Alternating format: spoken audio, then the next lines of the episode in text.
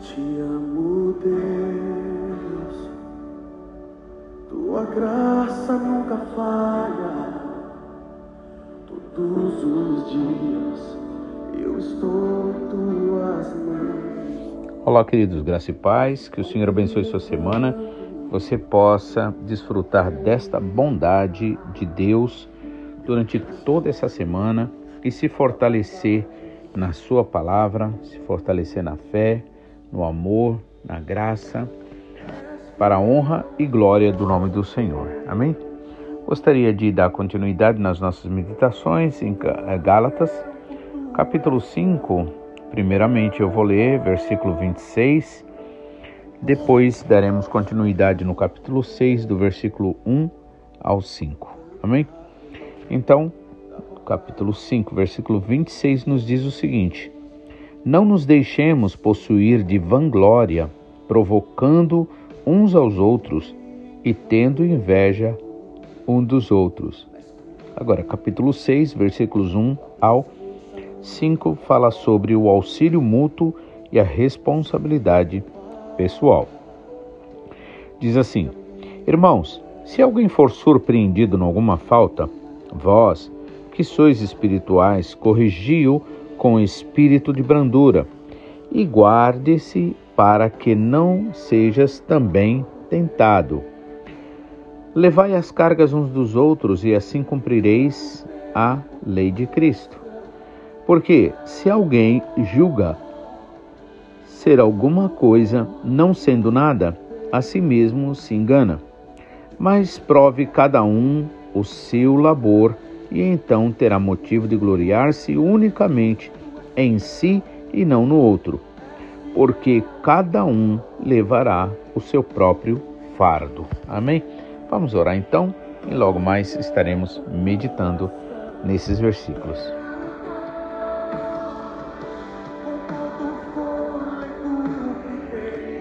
Pai, mais uma vez nós te louvamos e agradecemos pela tua bondade, pelo teu amor, pela tua fidelidade pela tua graça, Senhor, sobre nós.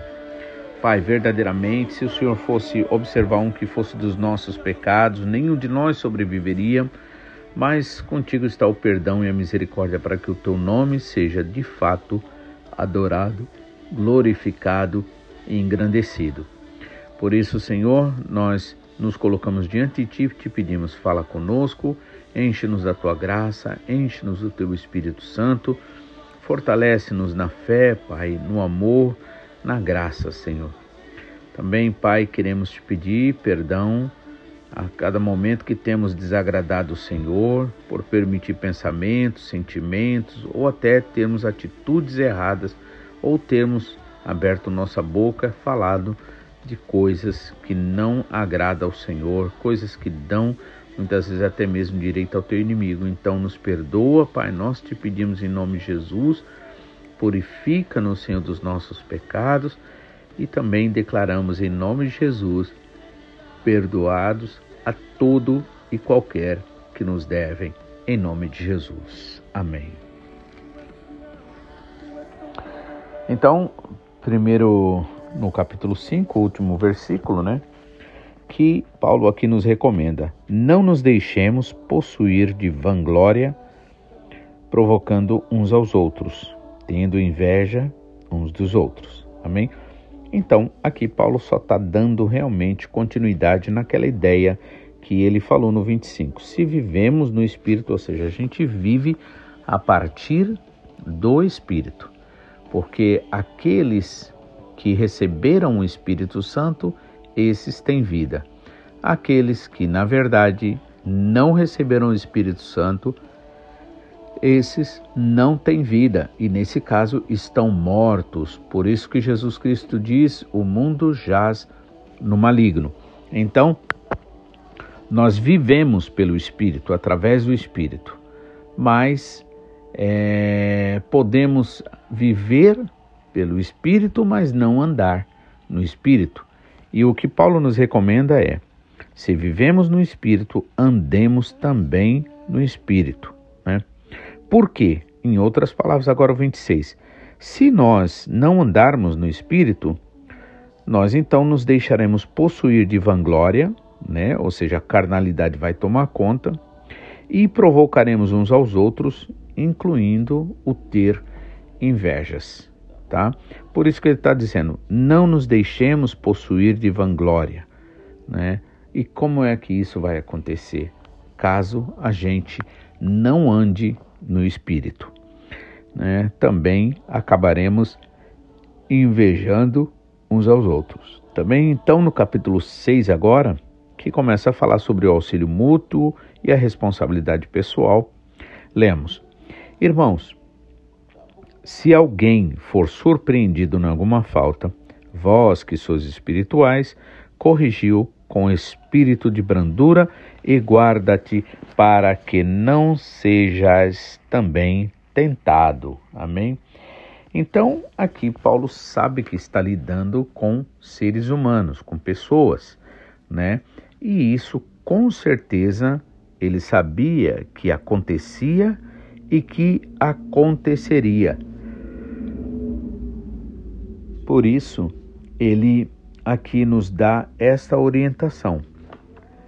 Se alguém, né, ou poderia até falar, quando alguém né, for surpreendido em alguma falta, vós que sois espirituais, corrijam com amor de, e brandura, né, com espírito de brandura. Então, é, muitas vezes a gente vive é, no, no mundo e tem muitos que, infelizmente, dizendo-se cristãos, é, aderiram à ideia do mundo de que é, nós não devemos, né? É, nós só devemos cuidar da nossa vida, né?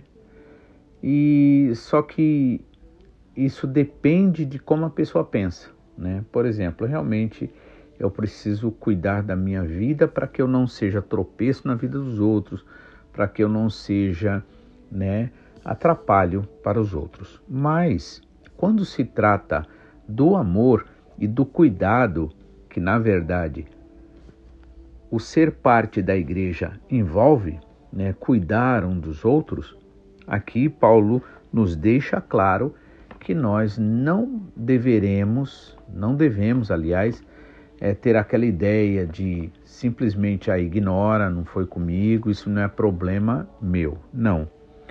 Até porque, como corpo, né, o que acontece com um, né, vai gerar problemas para todo o corpo. Então, claro que o que se sugere aqui não é que a pessoa fique cuidando da vida dos outros no sentido de ficar bisbilhotando e é, entrando, vamos dizer assim, onde não foi chamado. O que Paulo está aqui dizendo é a importância da gente realmente aplicarmos o amor, né?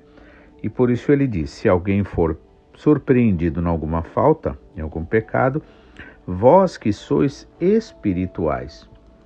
Então, aqui, essa verdadeira ajuda, essa verdadeira recuperação, essa verdadeira transformação só será possível a partir do momento que pessoas verdadeiramente espirituais, guiadas pelo Espírito Santo, pelo Espírito Santo madura, pessoa amadurecida, né, estará sim ajudando e levantando, ajudando ao seu irmão a levantar-se.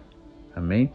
Não, é, não podemos jamais ver alguém cair e deixar a pessoa caída e ir embora. Inclusive, é, Jesus faz até aquela parábola do bom samaritano, né?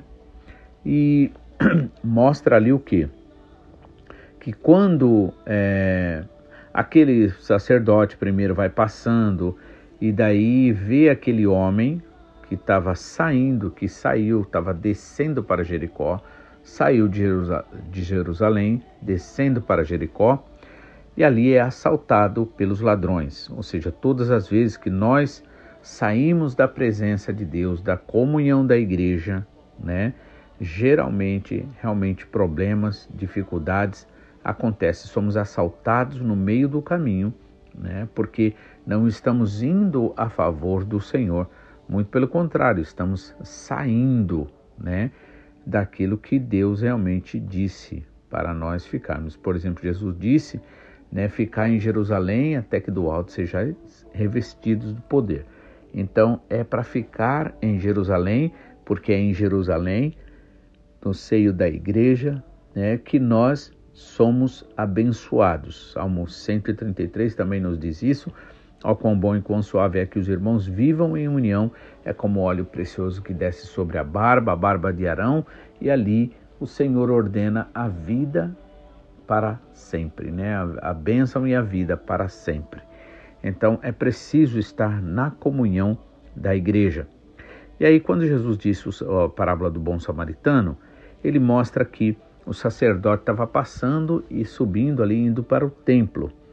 E aí fingiu que não viu aquele homem que foi assaltado, que os bandidos deixaram ele quase morto. Né? E aí ele vai e ignora aquele homem e a necessidade daquele homem, daquele ser humano. Aí depois vai passando um levita, né? ou seja, um ali que trabalhava lá na igreja. E também fez a mesma coisa.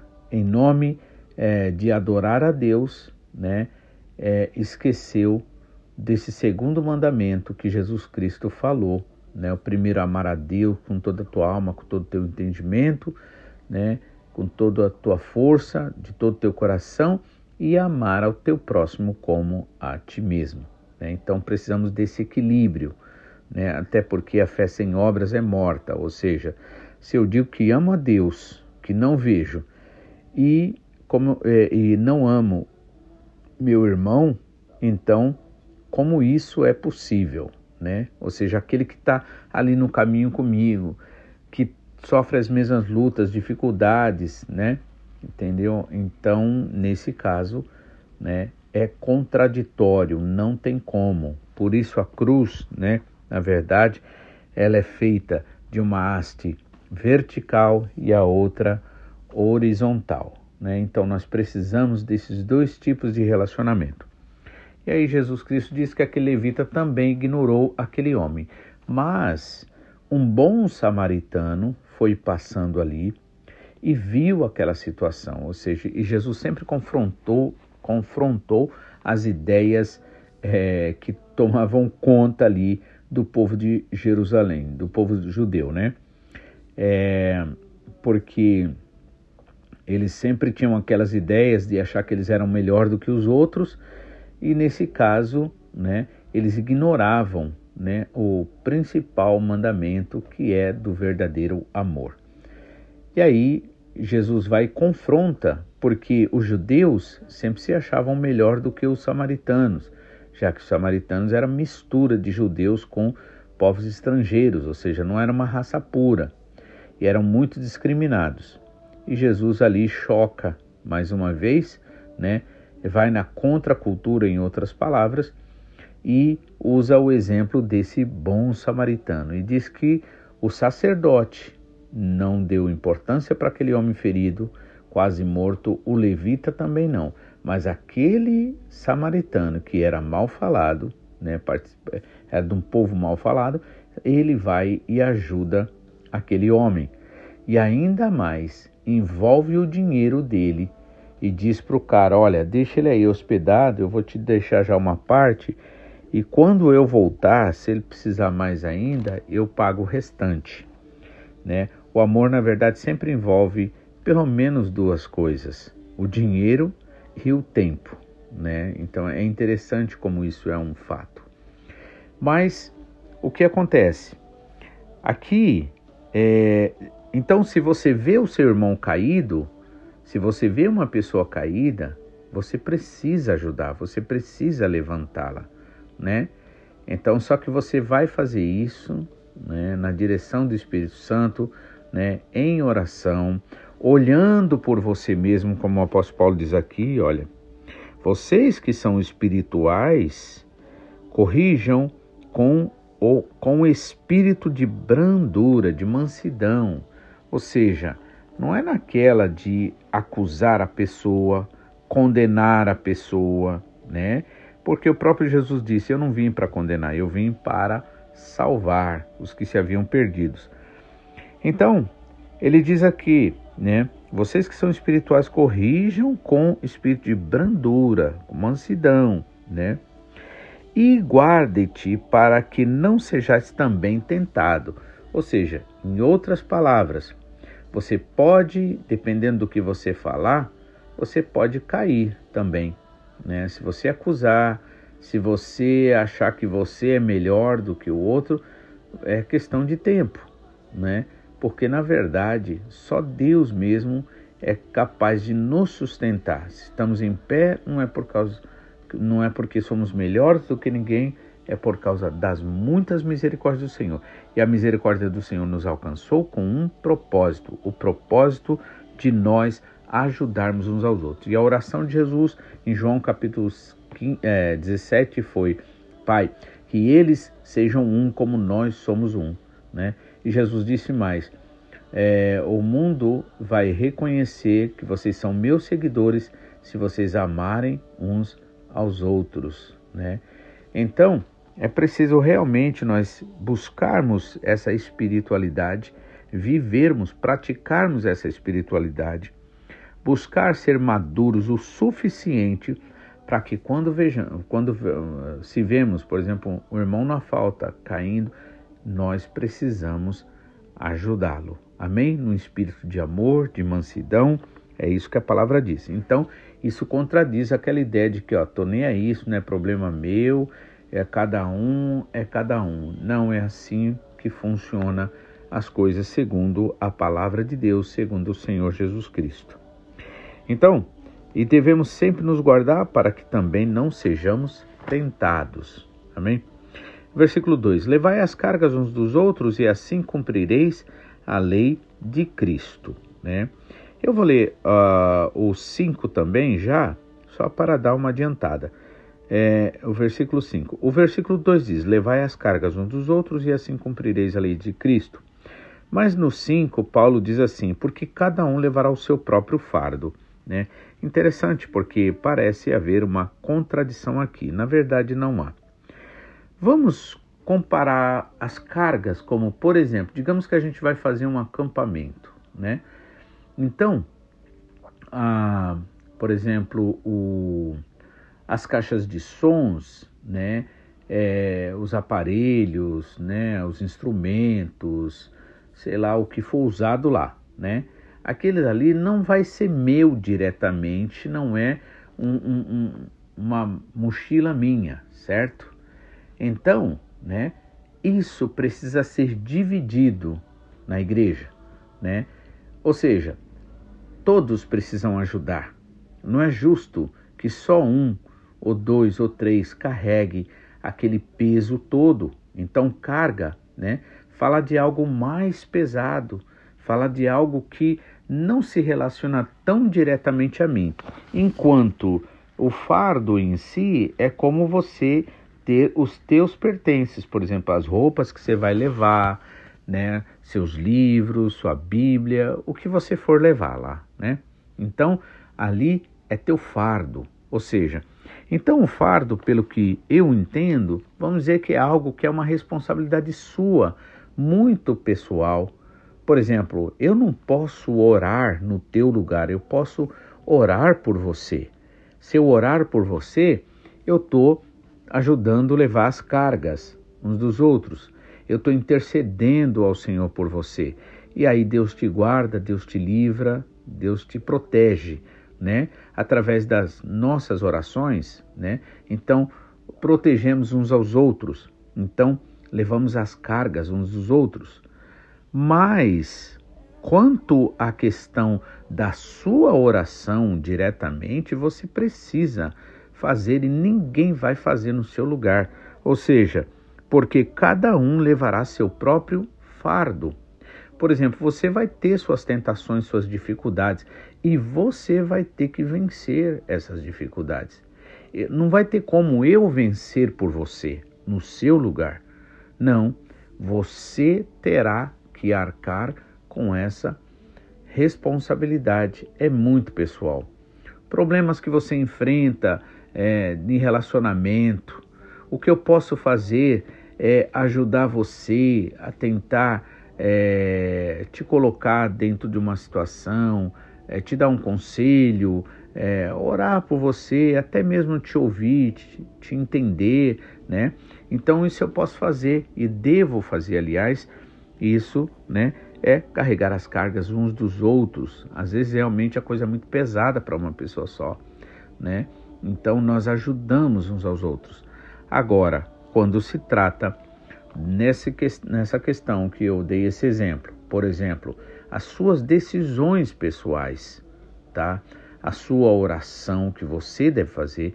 O que eu tenho notado ao longo dos anos é que muitos crentes é, preferem, vamos dizer assim, ao invés de enfrentar a, a necessidade ou a responsabilidade de orar, eles mesmo orarem, se buscar, buscarem se fortalecer no Senhor, para que eles possam vencer a eles mesmos as tentações, a maioria, uma boa parte, prefere acreditar na oração, principalmente de um pastor ou de um irmão aqui, uma irmã ali, que se mostra mais espiritual, que eles acham serem mais espirituais.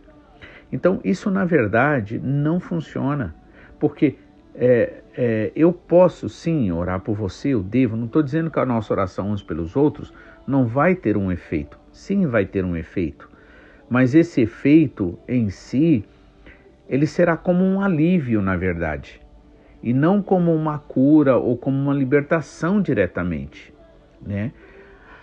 As orações uns, é, uns pelos outros, as intercessões, pode fazer o quê? Elas podem e, e te ajudam, vamos dizer assim, ajuda na intercessão ao Senhor por você, pelos outros, ajuda para que você não se desvie totalmente, né? Mas se você quiser se converter de verdade, se você quiser realmente viver a vida, é, é, a vida num relacionamento pessoal com Deus, aí vai ser responsabilidade sua. Então eu já percebi que muitas vezes pessoas vêm e dizem assim: olha, pastor, ora por mim. Mas aí a gente nota que as pessoas, na verdade, muitas vezes elas mesmas não estão orando. Elas estão acreditando no pastor e não estão acreditando em Jesus. E é preciso acreditar no Senhor e não na gente, né? Então, é, aí por isso que eu já li esses dois, o 2 e o 5, para fazer essa comparação. Então, levar as cargas uns dos outros, né? Então, as cargas, né? É, vamos dizer que seja o excesso daquilo que realmente, né? Ou uma outra situação. Vamos dizer que estamos é, numa viagem e uma pessoa tem é, só um filho, né? Ou nem tem filhos a outra pessoa tem um ou tem mais filhos, e com certeza, e essas crianças são pequenas. Então, é, e precisa levar as coisas que são dessas crianças. E aí a gente ajuda a levar né, essas outras malas, por exemplo. Né? Então seria o fato de você levar as cargas uns dos outros, né? É, ajudar uns aos outros. E assim você vai cumprir a lei de Cristo. Mas no 5, quando diz porque cada um levará o seu próprio fardo, significa cada um não terá como é, transferir a responsabilidade que é só sua. Só você vai poder dar o seu louvor ao Senhor. Só você vai poder fazer a oração que eu não vou ter condições de orar no teu lugar. Eu vou orar por você, mas não vou orar no teu lugar. Só você deverá tomar a decisão que precisa tomar para que a sua vida, para que dê direito ao Senhor de trabalhar na tua vida. Então eu não vou poder fazer isso. Então é isso que eu entendo. Agora, versículo 3 e 4, para finalizarmos, diz assim: Porque se alguém julga ser alguma coisa, não sendo nada, a si mesmo se engana. Amém? Ou seja, isso está na continuidade do 2 que diz levar as cargas uns dos outros. Ou seja, a gente precisa entender que hoje eu posso abençoar meu irmão, hoje eu posso ajudá-lo, mas amanhã, né, ele poderá me ajudar. Eu vou, posso precisar da ajuda dele amanhã. Então, levem as cargas uns dos outros, plante o amor, plante a ajuda, né? E você terá com certeza no tempo certo, no momento certo. Então, por quê? Se alguém se julga ser alguma coisa, se, alguém se acha melhor do que o outro, não é. Entende? Então, não sendo nada, a si mesmo se engana. Aí diz o 4: Mas cada um prove do seu próprio labor, da sua própria luta, né? E então terá motivo de gloriar-se unicamente em si e não no outro. Ou seja, se eu vejo um meu irmão que está caído, que está com problema, que está com dificuldade, eu preciso ajudá-lo.